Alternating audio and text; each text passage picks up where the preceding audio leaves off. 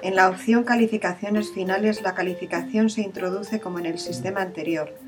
El sistema les va a avisar que la sesión expirará y que graben con el fin de que ustedes no pierdan las calificaciones que hayan introducido. También pueden obtener estadísticas o listados de calificaciones.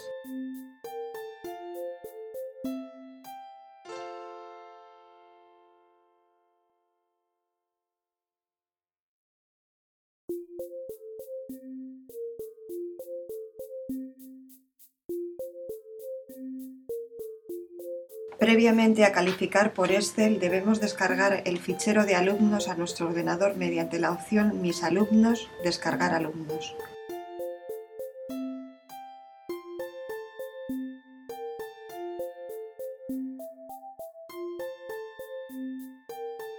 En el fichero Excel obtenido grabaremos las calificaciones.